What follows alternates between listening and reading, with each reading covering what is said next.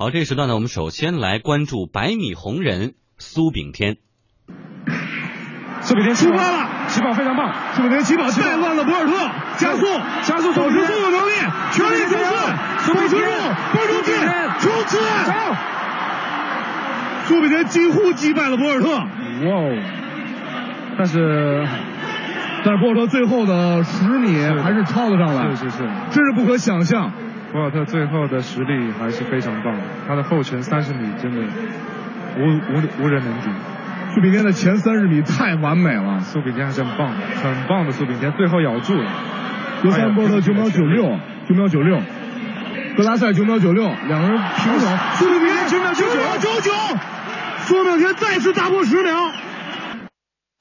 这是一个激动人心的时刻。昨天晚上在北京鸟巢举行的世锦赛男子一百米的半决赛的比赛中，广东小伙苏炳添在万众期待之下，以九秒九九的成绩，成为第一个闯入世锦赛男子百米决赛的亚洲运动员。在当晚随后举行的男子一百米决赛中，牙买加飞人博尔特以九秒七九夺冠，苏炳添最终以十秒零六获得第九名，这也创造了中国男子百米选手在世界大赛中的最好名次。在谈到半决赛的表现的时候，苏炳添坦言，其实压力不小。嗯，我觉得前面还表现的不错，但是到后面的话，其实一一直想追着旁边一道和三道的运动员，但是觉得体力。真的有所欠缺，而且到三十米，因为要咬住一个运动员的话，必须得三十米到五十米那一段要跑得非常的稳，然后才能很好的有力进入五十到七十米这个区间。其实通过这场比赛以后，我可能我才感觉真正的什么叫压力。你到现场的时候，其实我真的还没有，还有现场体现到这么多的观众一直吼你的名字，一起加油，就知道很多人在支持你。站在他身后的教练袁国强内心啊，恐怕比任何人都激动。二零零六年在中山市体校接受训练的苏炳添，就以十秒五九收获了香港对抗赛的一百米冠军。曾经呢，全国一百米冠军的袁国强坐在看台上，已经是广东队的教练了。苏炳添被相中进入省队。我们通过一段音频，简单的来了解苏炳添百米赛跑的历程。苏炳添，一九八九年八月底出生在广东省中山市。苏炳添的名字开始被大家熟识，要从二零一一年算起。当年三月举行的全国室内田径锦标赛，苏炳添在六十米预赛中跑出了六秒五六的成绩，打破了全国纪录。六个月后的全国锦标赛上，苏炳添以十秒一六的成绩，将尘封十三年的男子百米全国纪录提高了零点零一秒。凭借这个成绩，苏炳添还获得了伦敦奥运会的入场券。伦敦奥运会，苏炳添成为第一个跑进奥运会男子百米项目的中国人。半决赛，他就站在牙买加闪电博尔特的旁边。博尔特身高一米九六，苏炳添身高一米七二，这意味着苏炳添在百米赛道上需要更多的步数和更快的步频来弥补和顶尖高手的差距。经历过奥运会的锤炼，苏炳添在起跑和衔接技术上更加娴熟，起跑和前三十米成为他的技术强项。二零一四年，苏炳添开始赴美训练。同年的仁川亚运会，苏炳添在男子百米决赛中获得银牌。二零一五年五月三十一号，国际田联钻石联赛美国尤金站，苏炳添以九秒九九的成绩获得第三，成为第一个跑进十秒的黄皮肤运动员。很多人呢爱用伯乐来形容袁国强教练，不过在袁国强眼里，苏炳添非常用心，对自己的要求也非常高。跑步要有智慧，带了他十年，我完全知道他一个非常非常用心的这的运动员。他对每一件事、每一个动作、每一个细节，他都很认真去琢磨。像这次这一段三十到七十米这一段这个距离，他就想到怎么用力才能够做得更完美，所以他解决了这一段。所以他在那个预赛的时候，一百米他跑那个感觉特别特别的好，特别有有有信心。我一看他这个人，你看他后面后程，其实他很放松。就博尔特那个打出来的成绩，我就觉得他应该破十秒。所以我就第一时间跑到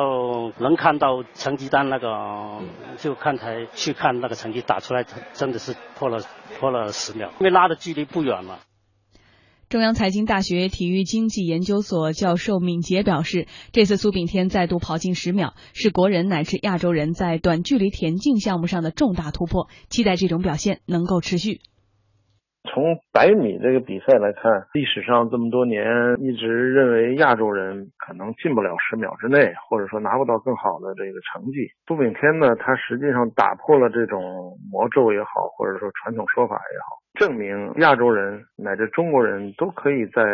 短距离的田径项目上有所突破。但是就是还是要看它的持续性吧。像这种短距离的，因为它技术性不是很强，它主要是对力量和这个速度的这种要求比较高。那么一般这样的运动员退化的都比较快，所以要看苏炳添本身今后的状态，然后还要看今后中国是不是还有后备的人员能跟得上来。嗯，说到昨天晚上朋友圈被刷屏的这个事儿哈，李栋决赛的这个实况看了吗？我没看实况，因为有事儿。但是我的朋友圈确实都被这件事儿刷屏了。然后我实况我是在现场，呃，不是现场，在电视机前，电视机前看这个直播。因为你知道九秒多的这个时间啊，你来不及看所有人的表现，两个运动都看不了。但是因为我以前只看第一是跑的怎么样。在什么时候被人超了？什么时候自由反超了？但是那九秒钟我就盯着穿红衣服的苏炳添，所以后来呢说博尔特发挥好不好，我已经没有印象了。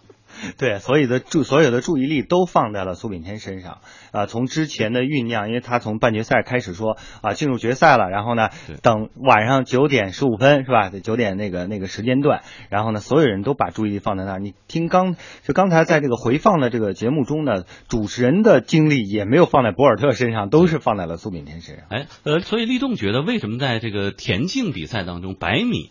尤其是男子百米。或者决赛一定是受关注度最高，没有之一。为什么？因为这个百米赛啊，它首先它这个项目本身就是奥运会的最古老的一个项目之一，就是一百米的比赛，相对来说它是最能够体现出呃这个所谓人们在追求更高啊、更快啊、更强的这样的一个项目，因为它体现的就非常的纯，就是速度啊和这个如果说二百米啊，或者是四百米、八百米，它本身。除了速度之外，还要混加一些耐力方面的要求，而且还有技术，你的体力分配啊，对，你提前的一些规划。但是百米，你百米它直接对它就是对人的一个极限的一个考验，就是我们呃拿这个百米跑得最快的人作为说地球上跑得最快的一个人，那他他成了一个标尺了。所以百米的比赛往往是能够最大程度的吸引田径爱好者的这么一个比赛。而且我觉得百米可能更多考验的就是天赋。他跟努力训不训练，一个人从十五十五秒想努力的跑进十秒钟，我觉得可能性不大。但是他就是看天赋，因为从最远古的古罗马或者古希腊时代，你说一个人的体育比另一个人好，就是跑，从这棵树跑到那棵树，不会说给你二十一公里的时候让你跑进来，咱们看谁是冠军。包括王珊家宝宝也是一样，你比邻居家的小哥哥 体育好，就是从这儿跑到这儿，看你俩谁跑得快。你不可能给他一个篮球，给他一个足球，来看你俩谁过人，是过得更好。对，他是最直接的反映了一个人身体素质的这样一个标尺。所以你看，呃，为什么说破十之后，就是我们这个亚洲人，尤其是中国人跑跑这个百米，然后突破了十秒这个大关之后呢，大家一下子就提振了人们的信心啊。像苏炳添之前最早的时候是在呃当时北京呃奥运会的时候，他好像当时是已经是跑了一个很令人啊关注的一个。成绩，然后呢，这个七年之后又在北京上演了同样的令人关注的一个呃一个情景，但是呢，这里面稍稍有点遗憾的就是他实现了突破，但是他并没有像刘翔刘翔当年一样，说这个在实现突破的同时又实现一个成绩上的一个成功，所以我觉得这个呢稍稍有点遗憾，但是呢总总体来说的话。呃，我想这个苏炳添的这种呃一这种爆红的现象，我相信还会有一段持续的时间。嗯，在商业价值上会有什么体现呢？嗯，呃，鉴于它这个突破哈，现在业内预计它的商业价值会有明显提升。在田径项目当中呢，一百米似乎呢比其他的像四百米啊、一千米啊、一万米或者说铅球、跳远等更有影响力。那么，中央财经大学体育经济研究所教授敏捷表示啊，这在商业价值上也有体现。因为在整个田径比赛当中，呃，它分两大块嘛，一个田赛，一个竞赛。竞赛呢，它实际上是检验人的速度和耐力的。你像长距离的耐力，短距离的速度，检验这个速度最好的，或者说最受关注的、最能看出人的速度的这个状态的，是一百米。呃，两百米呢，说你你你的成绩不是特别好的情况下，通过训练是可以提高的。但是，一百米呢，它首先，一个要有一定的这个呃遗传的因素，另外一定要通过后天的训练就是说他能够大幅度提高的这种可能性不大，所以他的关注度是非常高，因为它代表着人的那种更高的极限。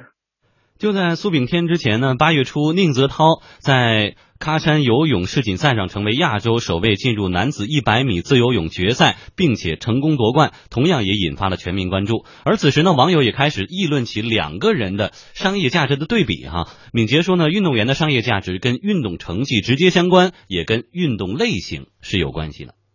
体育运动种类也很多，受社会关注度越高的，它的商业价值越高。欧美国家吧，应该说苏炳添可能应该他的商业价值应该高于宁泽涛，但是在咱们国家，因为游泳是更优势的项目，可能游泳关注度更高一些。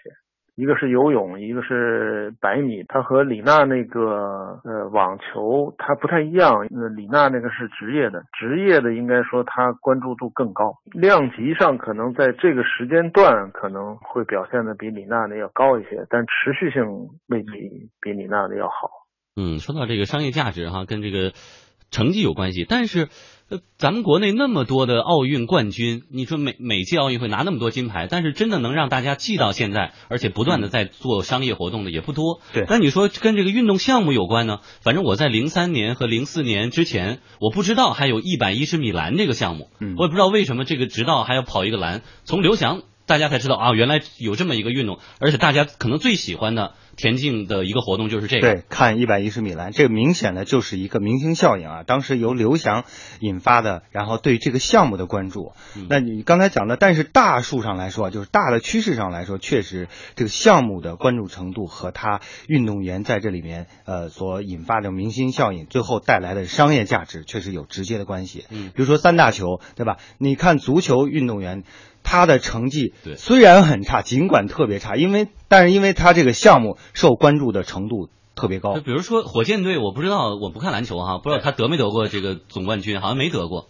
那姚明不耽误他的商业价值啊。对，那就是说他对于就是关尤尤其是这个市场价值非常高，所以在这里面，只要你稍稍的比其他人要优秀一点的话，他的这个商业价值的体现就会更好。嗯，但是苏炳添现在已经二十六岁了哈，可能很多的这个呃铁粉不太愿意听这个话题。但是很多你看，像刘翔他们红的时候都特特别早，出名刘翔是二十一岁嘛，他红的时候二十一岁，然后宁泽涛是二十二岁。那苏炳添来说的话，百米这个尤其是强调说人的这种爆发力和他的呃天赋的这个集合于一体的这样的一个项目，如果说呃岁数稍稍大一些的话，确实是不占优势的。所以，所以我想这个对于苏炳添来说。那呃，对于其他的呃，希望它商业化或者说提升它商业价值人来说，可能需要考虑问题。嗯，好，谢谢立栋带来的点评。